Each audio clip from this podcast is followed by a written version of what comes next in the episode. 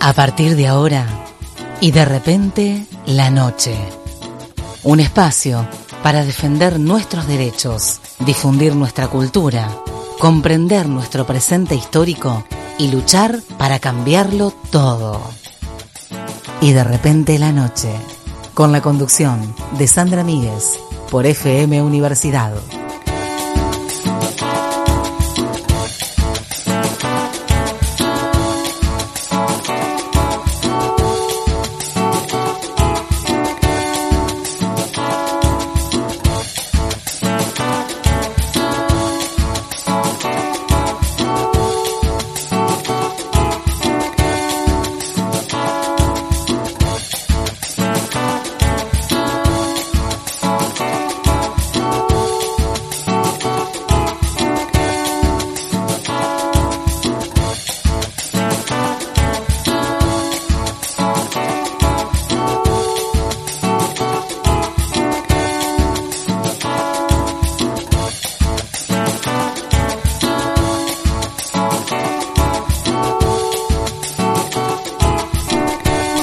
Damos comienzo y de repente la noche, eh, a esta hora del día, aquí en 105.7 FM Universidad, en la Universidad Tecnológica Nacional y también en Radio Nacional Paraná, en el ET14, en eh, las queridas radios comunitarias Abriendo Puertas en Rosario del Tala, también en la radio comunitaria Barriletes, en las tres frecuencias de la radio de la Universidad Nacional de Entre Ríos, aquí en Paraná, en Concepción del Uruguay, en Concordia, también en Estación La Roque.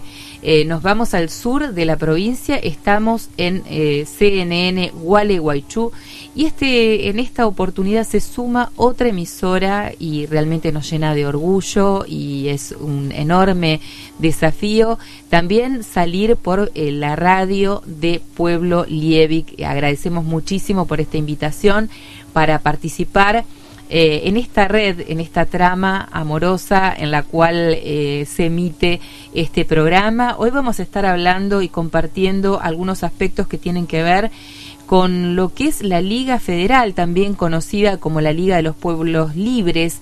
Hoy justamente es un aniversario histórico para conmemorar y vamos a estar hablando con Sara Liponeski acerca de la significación que tiene, eh, la, repercusión que tiene para toda nuestra región esta historia y también los alcances, no solamente en materia social, económica, cultural, eh, sino también eh, qué protagonismo tuvieron las mujeres en, en esta parte, en este periodo de nuestra historia. Vamos a estar hablando con ella en instantes nada más. También vamos a estar hablando de algunas cuestiones que tuvieron que, ver eh, con el desarrollo de las audiencias públicas llevadas a cabo por la Defensoría del Público de la Nación. Estuvo presente la titular del organismo, Miriam Lewin, y también parte de su equipo, y allí tuvimos oportunidad de escuchar a grandes representantes y referentes de la comunicación de distintos medios de la región centro.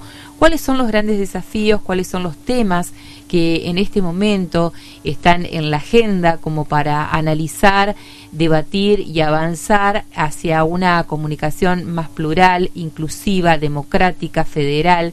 con perspectiva de género, eh, en el reconocimiento también de las tareas que realizamos las y los trabajadores en los medios de comunicación. Sobre estos aspectos vamos a estar conversando en relación a lo que sucedió en estas dos jornadas, en estos dos días, que la Defensoría del Público de la Nación estuvo aquí en la ciudad de Paraná para justamente realizar estas audiencias públicas. Bueno, todo esto lo tendremos hoy aquí en Y de repente la noche. También estamos emitiendo a través de nuestras plataformas de streaming, de la radio, de aquí de la universidad y también por punto de contacto.com.ar donde pueden sintonizarnos.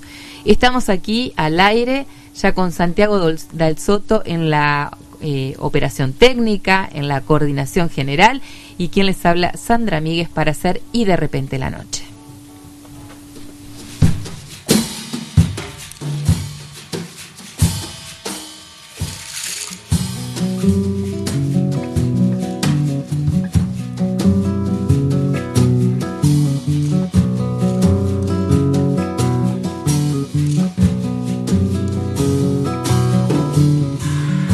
El viejo río que va cruzando el amanecer como un gran camalotal lleva la balsa en su loco vaivén. Rumbo a la cosecha cosechero yo seré y entre copos blancos mi esperanza cantaré con manos curtidas dejar en el algodón mi corazón tierra del Chaco, quebrachera y montará, prenderá mi sangre con un ronco zapucay y será en el surco mi sombrero bajo el sol faro de luz.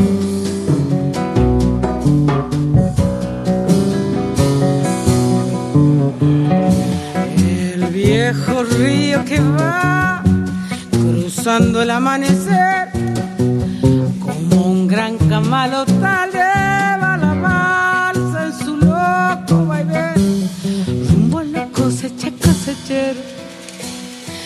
entre copos blancos con manos curtidas dejaré mi corazón Ay, la tierra del Chaco, quebrachera y montará, prenderá mi sangre con un rojo zapucay. Y será en el surco mi sombrero bajo el sol faro de luz. Algodón se va, se va, que se va, plata blanda mojada de luna y sudor. Un ranchito borracho de sueños y amor. Quiero yo algodón que se va, que se va, que se va, plata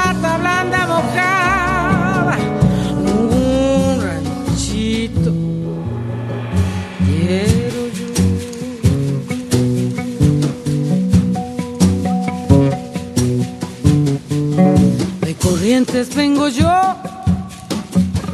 barranqueras ya se ve, y en la costa un acordeón gimiendo va su lento chamamé. Rumbo a la cosecha cosechero yo seré y entre copos blancos con manos curtidas dejaré mi corazón. La tierra del Chaco quebrachera y montarás prenderá mi sangre y será en el surco mi sombrero, faro de luz. Algodón que se va, que se va, que se va, plata blanda mojada de luna y sudor. Ranchito borracho de sueños y amor, quiero yo. Algodón que se va, que se va, que se va, que se va, que se va, que se va, que se va. Un ranchito quiero yo. Y este bellísimo tema de Ramón Ayala interpretado por Liliana Herrero, El cosechero. quebrachera y montarás.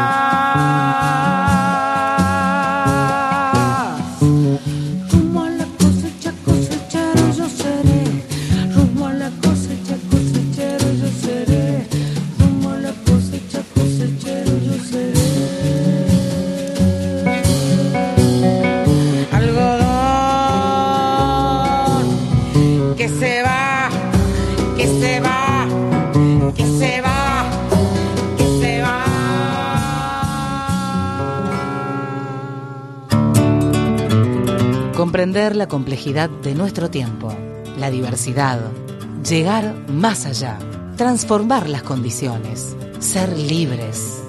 Y de repente, la noche. Periodismo humano.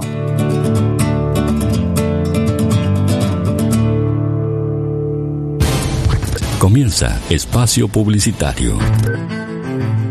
En Entre Ríos podemos vivir nuestra historia porque recuperamos espacios públicos que son parte de nuestra identidad y los convertimos en lugares de encuentros para el deporte, la educación, el trabajo y la cultura. Con obras, con obras cuidamos el patrimonio cultural de las y los entrerrianos.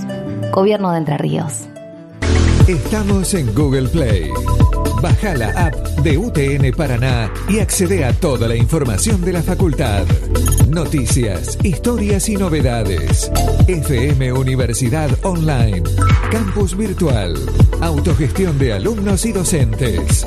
Búscanos en Google Play como UTN Facultad Regional Paraná. Fin de espacio publicitario. Estás escuchando y de repente la noche. Periodismo humano para transformarlo todo.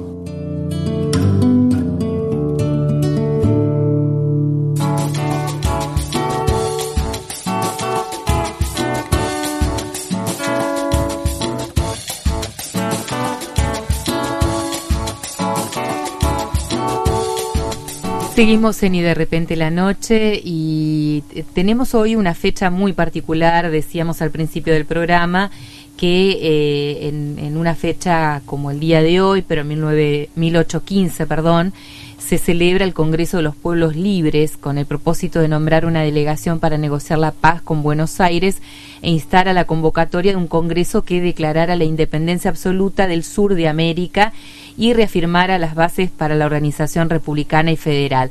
Bueno, a partir de este Congreso de Oriente o Congreso de los Pueblos Libres que se reunió a partir del 29 de junio de, junio de 1815, tenemos la oportunidad de hablar con alguien que respetamos mucho, admiramos, queremos y que está eh, muy consustanciada con este tema, como es Sara Lipovetsky, eh, directora del Museo Evita y con quien es un placer conversar. Sara, un gusto saludarte, ¿cómo estás? Muchas gracias, igualmente para mí, gracias por, por la presentación este, eh, inmerecida. eh, sí, realmente para mí este, la, la causa del, de, digamos, de promover la difusión y la presencia inclusive en los en la currícula escolar, digamos, del pensamiento de Artigas, es una asignatura pendiente siempre, cierto que tenemos los los que habitamos esta región del, del suramericano y yo diría toda la América Latina, ¿no? Porque se conoce poco, Sara, ¿no? Todo lo que tiene que ver con nuestra propia historia y, y más eh, más aún todo lo que es una definición digo, de un posicionamiento político, ideológico en relación a nuestras raíces, a, a, nuestras formas también. Excepcional, yo diría, en su tiempo, ¿no es cierto? Porque nunca la historia eh, modestamente considero que no se puede juzgar y menos interpretar contrafácticamente, ¿no es cierto? Pero por eso mismo, en aquel contexto histórico de 1815, eh, el pensamiento de Artigas es, es un pensamiento de una lucidez y francamente anticipatorio a los tiempos, porque vos señalabas el Congreso de los Pueblos Libres o de, Oriente o de Arroyo de la China, ¿no es cierto? Porque así se llamaba Concepción del Uruguay, que fue su sede. Eh, pero antes de eso, o para llegar a eso, ¿cierto? Artigas pasó por el éxodo oriental en 1811, cuando se resistió al dominio español sobre Montevideo, digamos que era eh, la base de operaciones, ¿no es cierto?, Del, de, la corona española y que después también fue eh, dominio o puerta de entrada de los portugueses, que conjuntamente combatieron Artigas, y partió con una legión de hombres y mujeres desposeídos, gauchos, eh, mm, representantes de pueblos originarios, ¿no es cierto?, de una verdadera patriada este, que llegó hasta el Salto Grande y hasta el Ayuí, ¿no es cierto?, en, territorio concordiense. Este, entonces, esto daba ya idea de un liderazgo, de un liderazgo construido, como todos los liderazgos, ¿no es cierto? No es casual que alguien emerja tiene que haber una coyuntura histórica, pero además tiene que haber una identificación de un hombre o una mujer este, con los intereses de su pueblo. Sí, realmente, realmente es notable, ¿no? Porque en una época que está asignada por lo que muchos denominan estas formas fluidas de, vinculación, ¿no? En, materia política, ahí hay, hay, nuevos teóricos que hablan de, de, estas relaciones, ¿no? De la fluidez. Habla eh, en relación a lo efímero y a lo cambiante que pueden ser esos liderazgos, porque no están basados justamente en principios eh, básicos, ¿no? Eh, esto es todo lo contrario y, un poco lo quería asociar con lo que un poco al principio eh, hablábamos, que es esta impronta de, la, de, la, de las características que tiene el pueblo entrerriano, el pueblo muchas veces denominado del interior, ¿no? Porque no era solamente Entre Ríos, era toda una región. Sí, sí, eh, hay, que, hay que pensar que desde 1811 prácticamente, después que se que adhirió explícitamente a la Revolución de Mayo, este, Artigas tuvo una enorme influencia en una porción importantísima de nuestra región que comprendía las llamadas misiones, eh, que hoy sería la provincia de Misiones, Corrientes, Santa Fe, Córdoba, la banda oriental y Entre Ríos, es cierto? Donde tenía, y precisamente en nuestro territorio, eh, es inadmisible que la, que la historia relatada en las aulas no le haya asignado un espacio importantísimo a Sandra, y que o no esté o se lo siga viendo que es parte de la segmentación y la balcanización que nos han impuesto los colonizadores, los colonizadores del siglo XX y XXI también, ¿no? Viene, viene digamos, de la mano de una mirada centro, centro porteña, ¿no? Exactamente, europea y centro porteña, seguro, unitaria, digamos, en un país que tiene un diseño constitucional federal. Pero digo, eh, en, toda esta región y principalmente en Entre Ríos, el primer triunfo federal, podría decirse, después de la batalla de las piedras, cerca de, Montevideo, es en el Espinillo. O sea, no sé, 10 kilómetros de la ciudad de Paraná. Claro. ¿Cierto? Cuando hubo un, un representante de Buenos Aires, digamos, que fue vencido por por las tropas federales, digamos, lideradas por los artiguistas, donde ahí ya se ve la, la calidad humana, digamos, de Artigas que pide clemencia a los a los este, apresados vencidos. Y hay apenas un mojón allí, ¿no? Si mal no recuerdo. Apenas, digo, es, es prácticamente insignificante la, la señalización del lugar. Pero por supuesto, eh, Artigas en la ciudad de Paraná, y esto se infiere en investigaciones que ha hecho nuestro secretario del Instituto Federal José Artigas, el profesor Burlot, que es un estudioso, mandó fundar una escuela en su política de las escuelas de la patria. No olvidemos que Artigas sostenía, decía, sean los orientales eh, tan eh, ilustrados como valientes. Eh, entonces, la importancia que le asignaba a la educación fue una política de Artigas hasta en el Paraguay, en su exilio, la de promover la creación de escuelas. Bueno, Paraná tiene ese privilegio. Claro. Este, y, tantas tantas este, huellas, ¿no? De Artigas que hubo, bueno, de alguna manera y parece y es una paradoja para quienes sostienen lo de la tradición de Ramírez y Artigas que amerita varios programas más y seguramente la intervención de, historiadores más avesados que yo, este, pero se dice que es el mejor discípulo en cuanto al perfil que tenía Ramírez, ¿no es cierto? Y bueno, y todos los caudillos del litoral recibieron la influencia de Artigas. Eh, yo te decía que de alguna manera es un corolario eh, el Congreso de 1815, porque antes las instrucciones del año 13. Claro. Este, es cierto, antes tuvo este, eh, la oración de Artigas donde eh, habla del valor de la libertad, este, donde dice que los pueblos originarios tienen derecho a ser representados. Recordemos que promueve el primer gobernador eh, de, indígena, que fue Andresito que hemos hablado también aquí en otras oportunidades, ¿no? Eh, eh, pensaba también em, si hoy tuvieras que, que mm, sintetizar un poco la proyección histórica de lo que fue la Liga de los Pueblos Libres, eh, ¿qué implicancias tendría en la actualidad?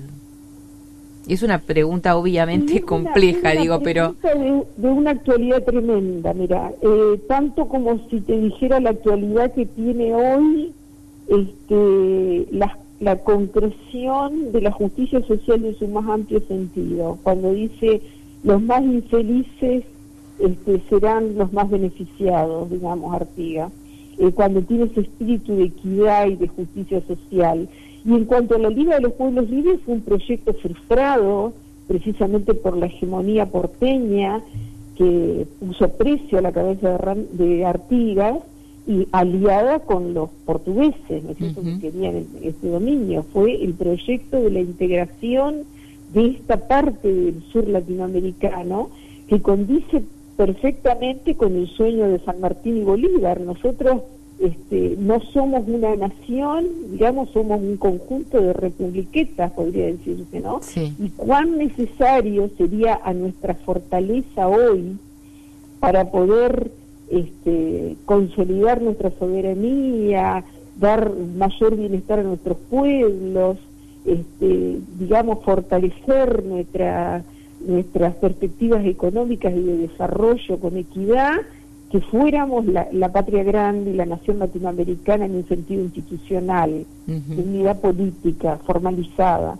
Y bueno, Artigas pensaba eso cuando pensó en, la Liga de los Pueblos Libres. Hablaba de la soberanía particular de los pueblos, no de la hegemonía de uno sobre otro. Claro. O sea, en el mismo sentido que hablaba de la libertad como un valor supremo, de la libertad individual, hasta de la libertad de cultos, inclusive, este, hablaba de la soberanía particular de los pueblos, nadie es más que nadie. Pero eso lo aplicaba a las personas y a los...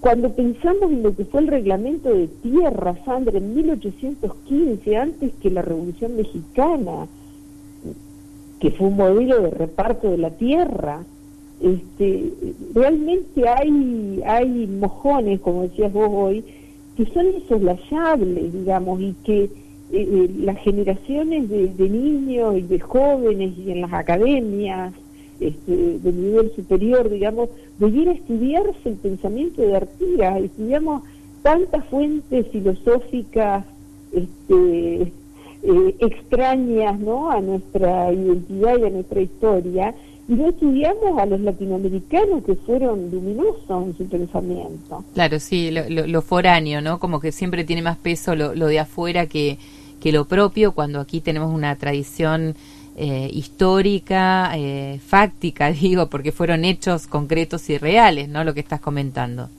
Claro, exactamente. Cuando Ana Friga, digamos que es una una estudiosa de altísimo nivel, actualmente decana de la Facultad de Ciencias de la Educación de la, de la Universidad de la República, este, una de las mejores estudiosas de Artigas, eh, dice que el Uruguay no nos separa. Bueno, pero esto es lo que hay que cultivar, ¿no Yo creo que hay estrategias actuales, como es la Comisión Administradora del Río Uruguay, como es la la comisión este, de Salto Grande, como son las sucesivas reuniones que se hacen y que ya están ganando también la adhesión de algunos estados del sur de Brasil. Y bueno, eh, ojalá podamos ir recomponiendo que nos una la necesidad de fortalecernos, ¿no es cierto?, ante este, ciertos eh, poderes eh, internacionales que siguen tratando de impedir nuestro desarrollo ¿no? y nuestra independencia. Sara, en relación a, este tema, siempre hay también una mirada revisionista acerca del rol eh, que han tenido, digamos, distintas figuras y en particular quería preguntarte en relación a lo que es la participación de las mujeres en todo lo que fue este movimiento. Bueno, las mujeres este, tenían inclusive cargos en el ejército artista, en ese ejército informal, ¿no es cierto?, este, que viene de esa, de esa sintonía, digamos, con el líder y que se iban sumando en los pueblos este, distintos actores sociales. Eh, tenía de alguna manera una relación de, equidad. Y hay un hecho muy interesante que tampoco es tan conocido ese libro, no sé si hay una cuestión de circuito comercial con los libros que se producen en Uruguay, pero acá no es muy conocido, que es una especie de novela de Marcia Colazo que se llama Amores y Marrones y que trata de, dice, tres amores de la vida que influyeron decisivamente sobre Artigas y tres amores, este, del, no sé si se dice del, del eh, este, digamos, de la sangre, o tres amores de la sangre y tres amores de la vida, no recuerdo, pero se trata de la madre y las dos abuelas, este, que desde muy niño, digamos, incidieron en su personalidad. Hay que recordar que este, Artigas emerge de una familia patricia del Uruguay, este, del campo, ¿no es cierto? Y eh, decide mezclarse, digamos así, con su pueblo, ¿no es cierto? Eh, cambia, digamos, el destino original, por, decir así. Este, y tres amores de la vida de las, de las varias mujeres con las que tuvo hijos, digamos, y parejas y demás. Y hay una mujer en particular, que es la última, mm, por lo menos en, lo que hoy sería el territorio argentino, que es Melchora Cuenca, eh, que fue una compañera de, batalla y de lucha ¿no? en su vida. Este, de modo que, bueno, eh, eh, estos hombres también han tenido un, o le han asignado un espacio, la mujer coincidente tal vez con ese pensamiento que trataba de integrar a los excluidos Claro, nada más y nada menos. Sara, te agradecemos muchísimo. No queríamos dejar pasar eh, eh, la, fecha para hablar un poco sobre esta cuestión porque siempre nos, nos gusta ir eh, en relación a, a, nuestras propias pautas culturales, regionales, a nuestra historia, ¿no? allí donde se esconden y están intrincados nuestros valores principales. Así que te agradecemos muchísimo y por supuesto siempre el espacio abierto para comentar también toda la actividad que están realizando en el Museo Evita, que realmente es, es también otra joyita que, que invitamos aquí a visitar. Como nos vamos a hacer llegar al programa, eh, muchas gracias, la agenda completa del plan de vacaciones de invierno que tenemos, este, que tiene la particularidad de promover muy especialmente la interacción con la comunidad. Este, te tiro dos perlitas.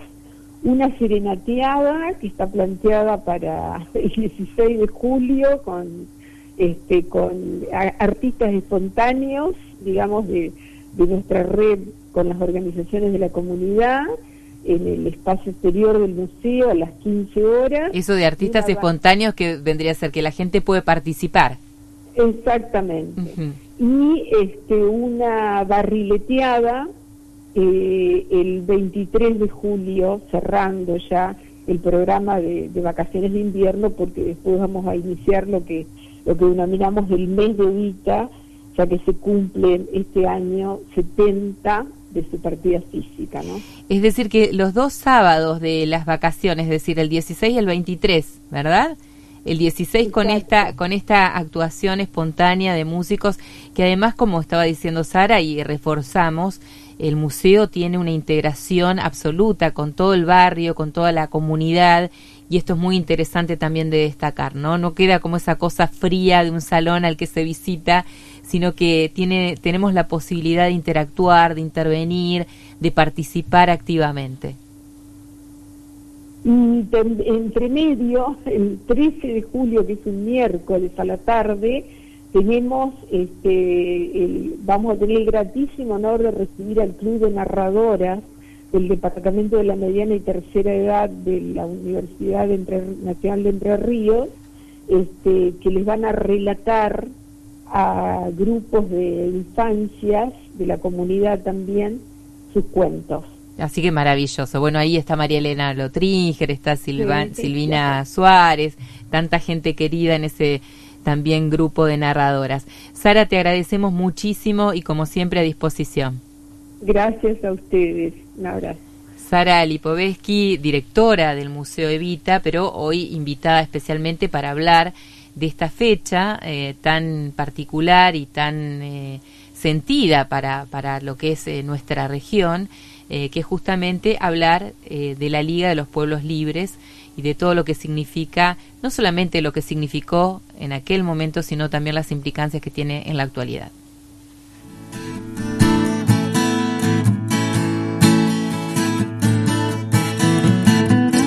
Hubo un hombre que a la patria dio su amor y su lucha con coraje, ese mismo que un pueblo siguió.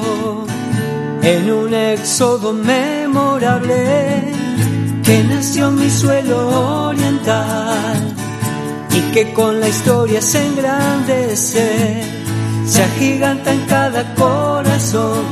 Y hoy con profundo en FM Universidad encontrás periodismo, música, entretenimiento, cultura, deporte y mucho más. Todos los días. 105.7 FM Universidad. La radio que te acompaña. Ríos, podemos vivir nuestra historia porque recuperamos espacios públicos que son parte de nuestra identidad y los convertimos en lugares de encuentros para el deporte, la educación, el trabajo y la cultura. Con, obras, con obras, cuidamos el patrimonio cultural de las y los entrerrianos. Gobierno de Entre Ríos. En el aire, LRI 365, FM Universidad 105.7 MHz, emisora de la Universidad Tecnológica Nacional, Facultad Regional Paraná. Y de repente la noche, con la conducción de Sandra Míguez, integrante de la Red Internacional de Periodistas con Visión de Género. Y de repente la noche, periodismo humano.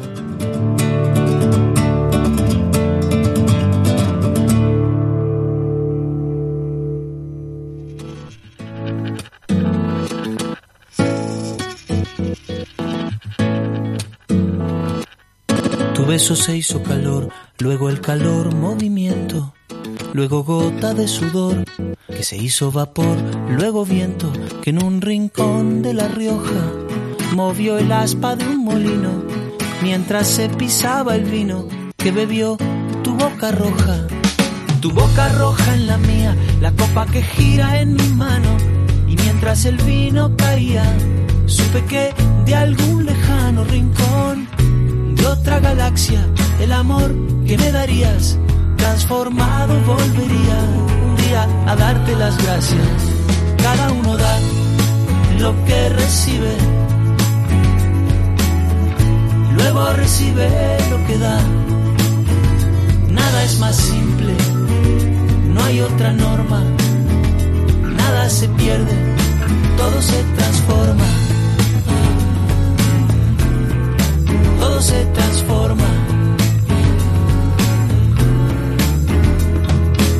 El vino que pagué yo con aquel euro italiano que había estado en un vagón antes de estar en mi mano y antes de eso en Torino y antes de Torino en Prato donde hicieron mi zapato sobre el que caería el vino zapato que en unas horas buscaré bajo tu cama las luces de la aurora, junto a tus sandalias planas que compraste aquella vez en Salvador de Bahía, donde a otro diste el amor que hoy yo te devolvería. Cada uno da lo que recibe, luego recibe lo que da. Nada es más simple, no hay otra norma, nada se pierde todo se transforma, todo se transforma, todo se transforma.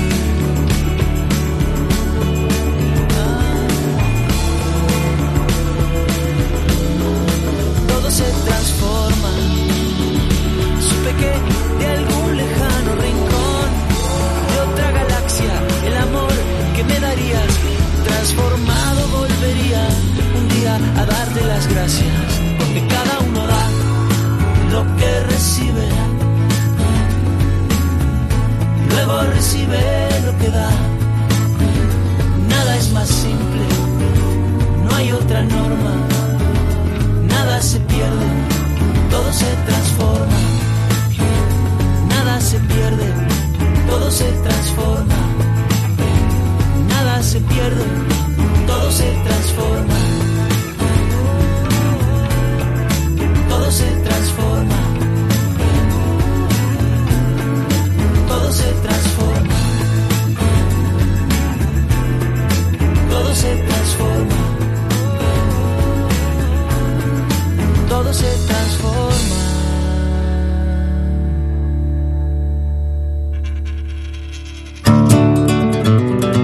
De repente la noche, con la conducción de Sandra Míguez, integrante de la Red Internacional de Periodistas con Visión de Género.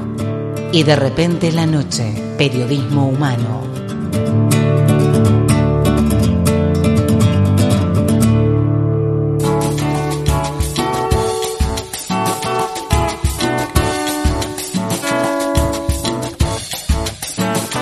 Bueno, comentábamos al principio del programa que se estuvieron desarrollando aquí en nuestra ciudad durante el día de hoy y el día de ayer las audiencias públicas que lleva adelante la Defensoría del Público de la Nación, que, son nada más y nada menos que una herramienta eh, participativa, federal, eh, que va recorriendo las distintas regiones para analizar los aspectos más relevantes en relación al derecho a la comunicación como un derecho humano fundamental.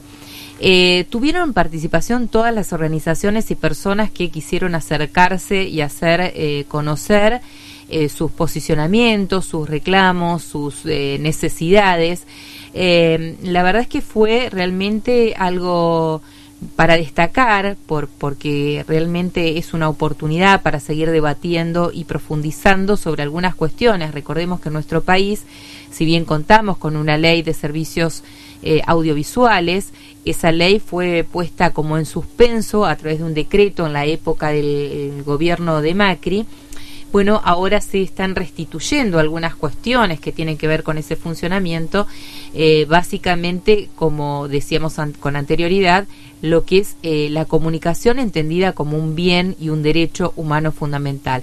En la apertura de estas jornadas, donde participaron radios comunitarias, radios alternativas, organizaciones, tanto de la zona de Entre Ríos como de Santa Fe como de Córdoba, estuvo encabezada por la titular de la entidad que es Miriam Lewin y también todo su equipo de trabajo que viajó especialmente para tomar registro y nota de todo lo que se iba exponiendo.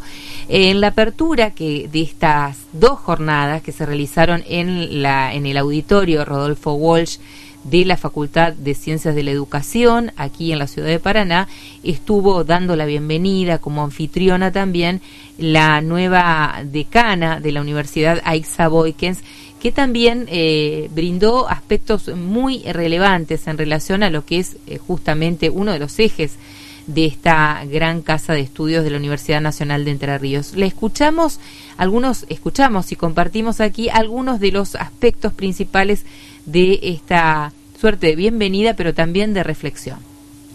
Y decirles que para la Facultad de Ciencias de la Educación de la Universidad Nacional de Entre Ríos es un orgullo ser anfitrionas, anfitriones de esta audiencia pública de la región centro que organiza la Defensoría del Público en este junio de 2022 y que reúne a personas y organizaciones sociales de Entre Ríos, de Santa Fe y de Córdoba.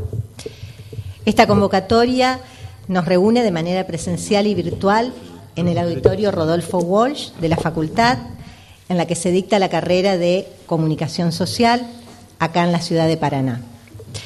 No es azaroso el nombre que lleva este auditorio, al contrario, la referencia a este periodista argentino que fue asesinado durante la última dictadura cívico-militar el 25 de marzo de 1977 da cuenta del reconocimiento de nuestra institución académica a una persona que ejerció el periodismo con la convicción ética de que este trabajo ocupa un rol sustantivo en el cumplimiento y reconocimiento de los derechos humanos y en ese contexto, decimos nosotros, del derecho a la comunicación.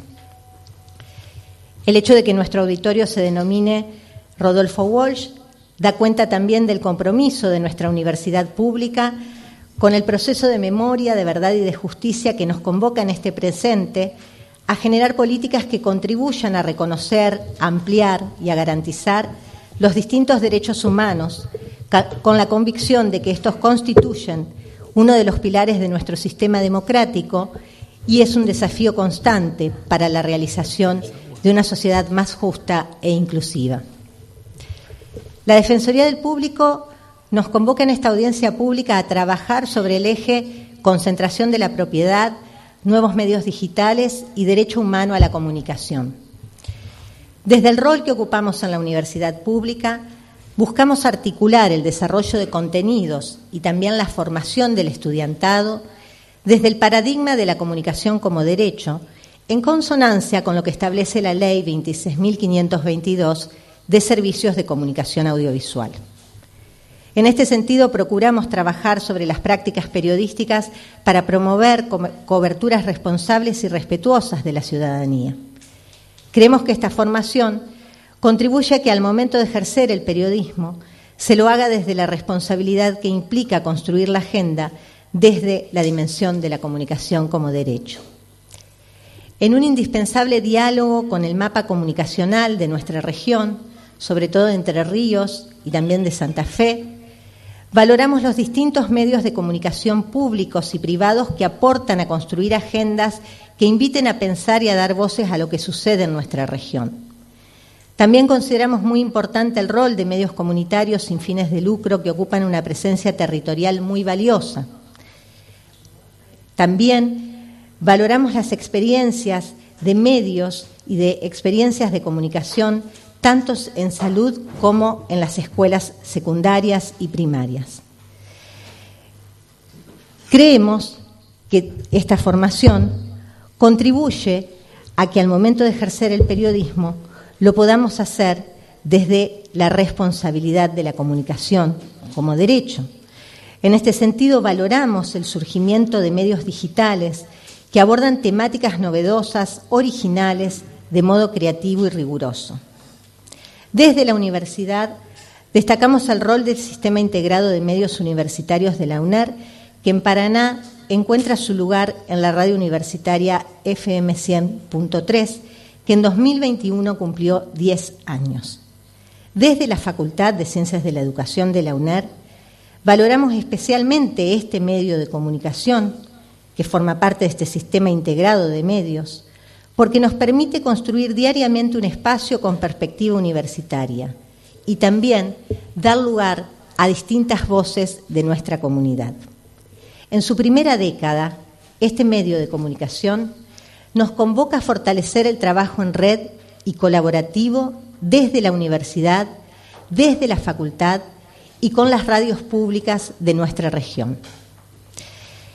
La concentración de la publicidad del Gobierno Nacional en pocos medios que se concentran principalmente en Buenos Aires, la presencia en nuestro territorio de diversos medios que retransmiten el contenido de medios de Buenos Aires, la precarización laboral de las personas que trabajan en periodismo, constituyen desafíos en los que se debe continuar trabajando, en los que debemos continuar trabajando para garantizar una comunicación plural, federal, de calidad y diversa.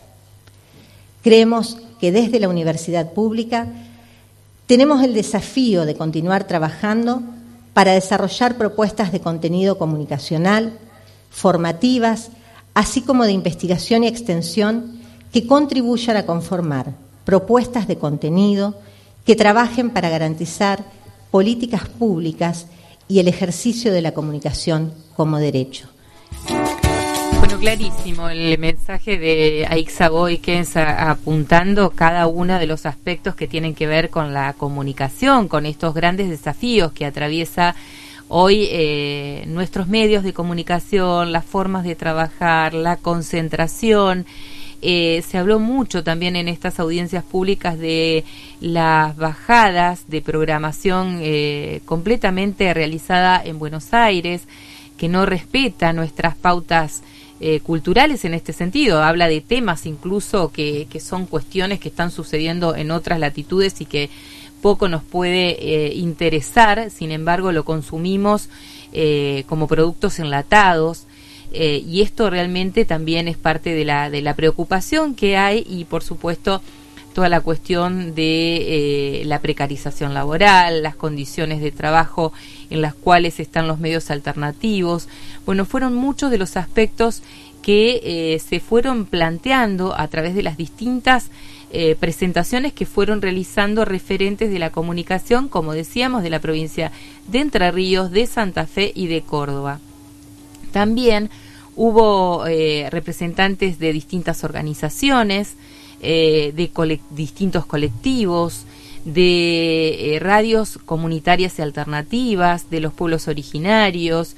La verdad es que fue de mucha riqueza el aporte que realizó cada una de las personas que pasó y tuvo sus cinco minutos para hacer la exposición sobre los distintos aspectos de los que estamos comentando. También particularmente un docente de la Facultad de Ciencias de la Educación, de la carrera de Comunicación Social, como es Alejandro Martínez, se refirió a otro gran aspecto, eh, un aspecto que sin lugar a dudas merece un debate profundo, que es la concentración de los medios y la utilización de los de las de la data, ¿no? De la big data, es decir, de todos los recursos que están almacenados en internet, quiénes lo concentran, cómo son comercializados, cómo son utilizados estos estos recursos para incluso eh, dirimir algunas cuestiones de voluntades, ¿no? Se, sabe eh, muchísimo respecto de la injerencia que han tenido en, en contiendas electorales, la utilización de estos recursos, cómo se comercializan. Bueno, sobre algunas propuestas que incluso en, en, otras latitudes, como en España, se está ya regulando, eh, habla justamente esta exposición de Alejandro Martínez que vamos a compartir en unos instantes eh, y que también eh, abre la puerta a otro gran debate que es eh, todo lo que son las plataformas digitales. Escuchemos entonces lo que nos decía Alejandro Martínez en esta presentación en una de las audiencias públicas que llevó adelante la Defensoría del Público de la Nación.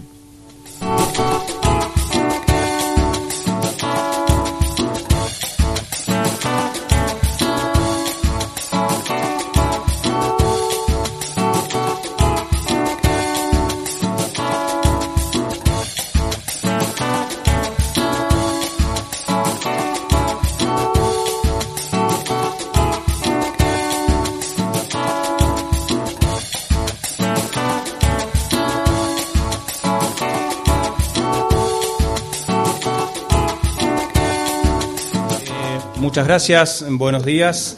Eh, celebrando, por supuesto, la, eh, la, convocatoria de la audiencia de la Defensoría eh, y en aras del escaso tiempo voy a sonar como muy, muy sintético porque voy a ir punto por punto, producto de el desarrollo de la cátedra de la cual soy titular, Políticas de Comunicación y de investigaciones vinculadas, por supuesto, a ese, desarrollo. Por lo tanto, eh, voy a hacer algunas observaciones primero y algunas propuestas después.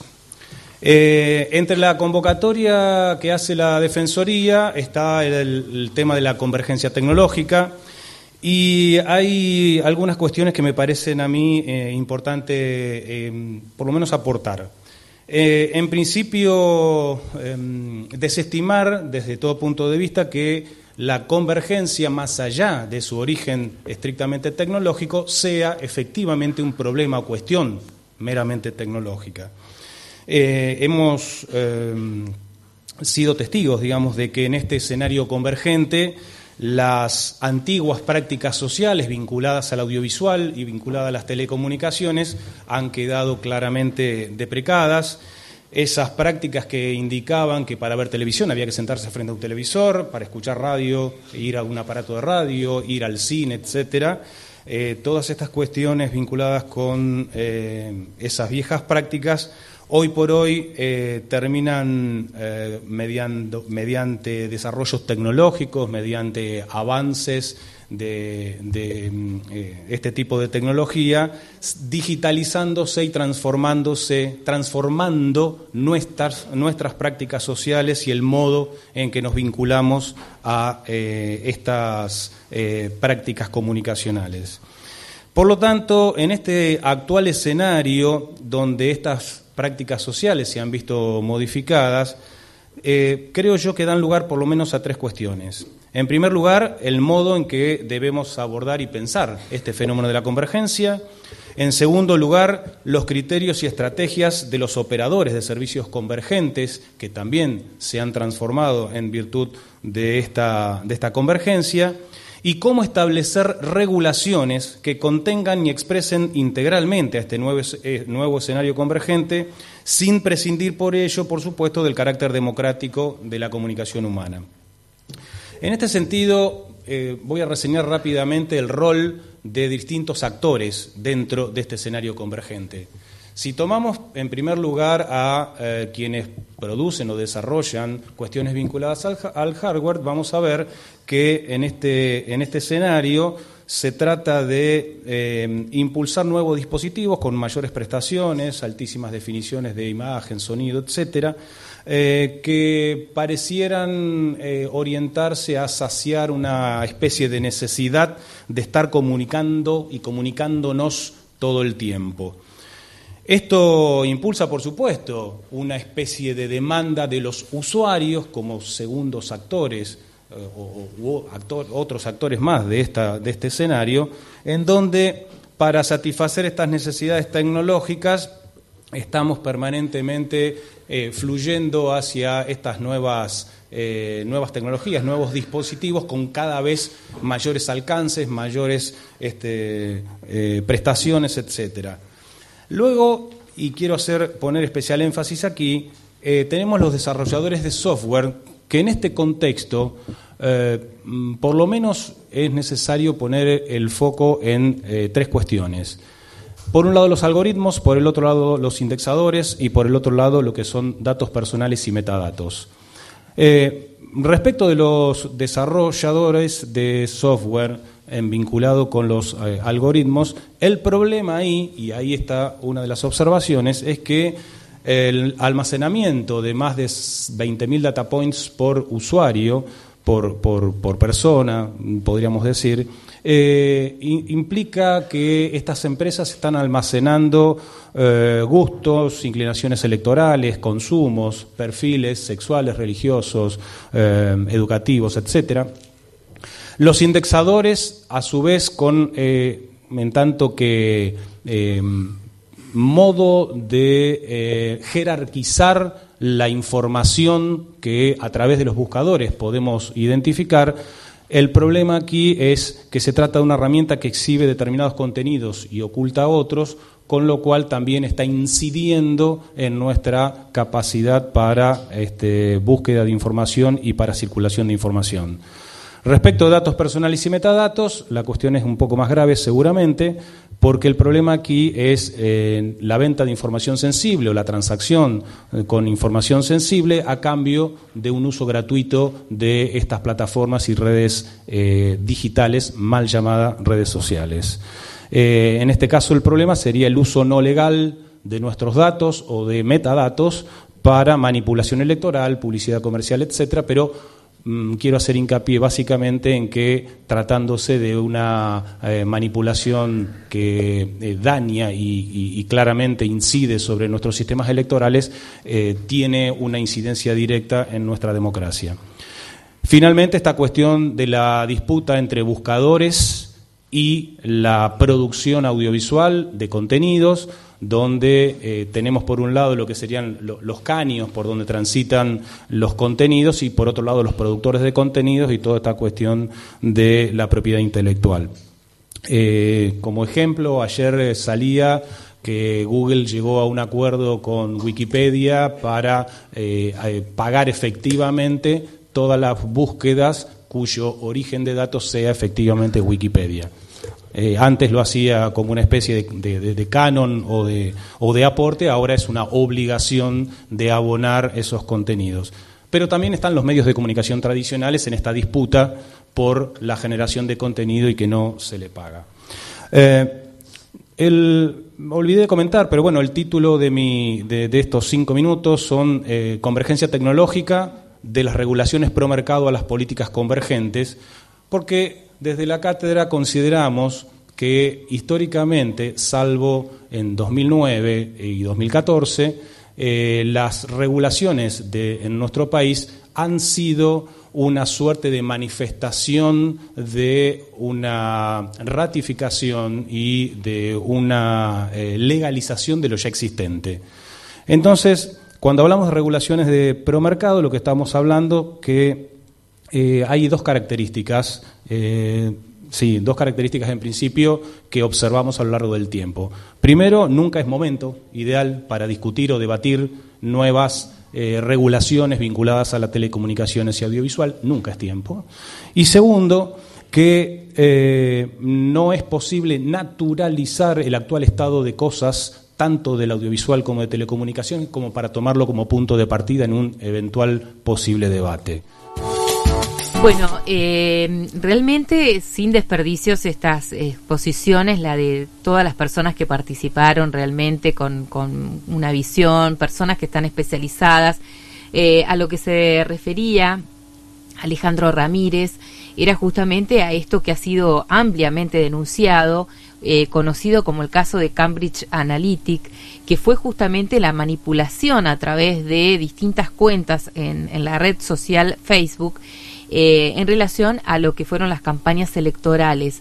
Hay una, un documental que hace referencia justamente a este caso, altamente recomendable para quienes quieran conocer un poco más en detalle cómo opera esta manipulación de datos, de los datos que dejamos diariamente al usar Facebook, al usar las otras redes sociales, cuando aceptamos las famosas cookies, ¿no? que aceptamos para poder seguir navegando, y todos los datos que vamos brindando que hacen que se nos identifique fácilmente en relación a nuestras eh, opciones, a nuestras eh, decisiones, a nuestros gustos, y eso también hace que se busquen referencias para incidir y manipular nuestras eh, elecciones, justamente, particularmente en campañas electorales. Este documental que plantea lo que sucedió concretamente con Cambridge Analytica o Analytic, eh, que fue justamente una de las operadoras del último proceso electoral en Estados Unidos, eh, se llama, el documental se llama Nada es privado, ¿no? La película eh, trata justamente sobre uno de los mayores escándalos que hubo en los últimos tiempos cuando la información de millones de perfiles de usuarios y usuarias de Facebook fueron justamente entregados a la compañía llamada con este nombre Cambridge Analytic para eh, manipular, según estos datos, el procesamiento de estos datos, eh, todo lo que tenía que ver eh, con nuestras preferencias y así incidir en las campañas electorales, en la campaña presidencial de Donald Trump, concretamente en 2016. Les recuerdo, el documental se llama Nada es privado y de lo que hablaba justamente en parte Alejandro Ramírez, que es docente de la Universidad Nacional de Entre Ríos, de la Facultad de Ciencias de la Educación, era en esta audiencia pública llevada a cabo por la Defensoría del Público de la Nación en relación a estos grandes aspectos que hacen a la comunicación y es sobre estos grandes consorcios que manejan miles y miles de datos en relación a lo que van tomando de nuestras cuentas y perfiles en las redes mal llamada, como dijo Alejandro Ramírez, redes sociales. Bueno, hemos compartido dos grandes temas en este programa del día de la fecha. Eh, todo lo que tiene que ver con una cuestión histórica y también con lo que estaba sucediendo por estos días a partir de estas audiencias públicas llevadas adelante por la Defensoría del Público de la Nación. Eh, seguimos durante toda la semana en nuestras redes sociales, en nuestras plataformas, en nuestro streaming, recibiendo mensajes, por supuesto, eh, y compartiendo toda la información en esto que es Y de repente la noche. Nos vamos despidiendo, agradeciéndoles por eh, acompañarnos aquí junto a Santiago Dal Soto en la operación técnica, en los controles y en la coordinación general. Y quien les habla, Sandra Míguez. Nos reencontramos la próxima semana.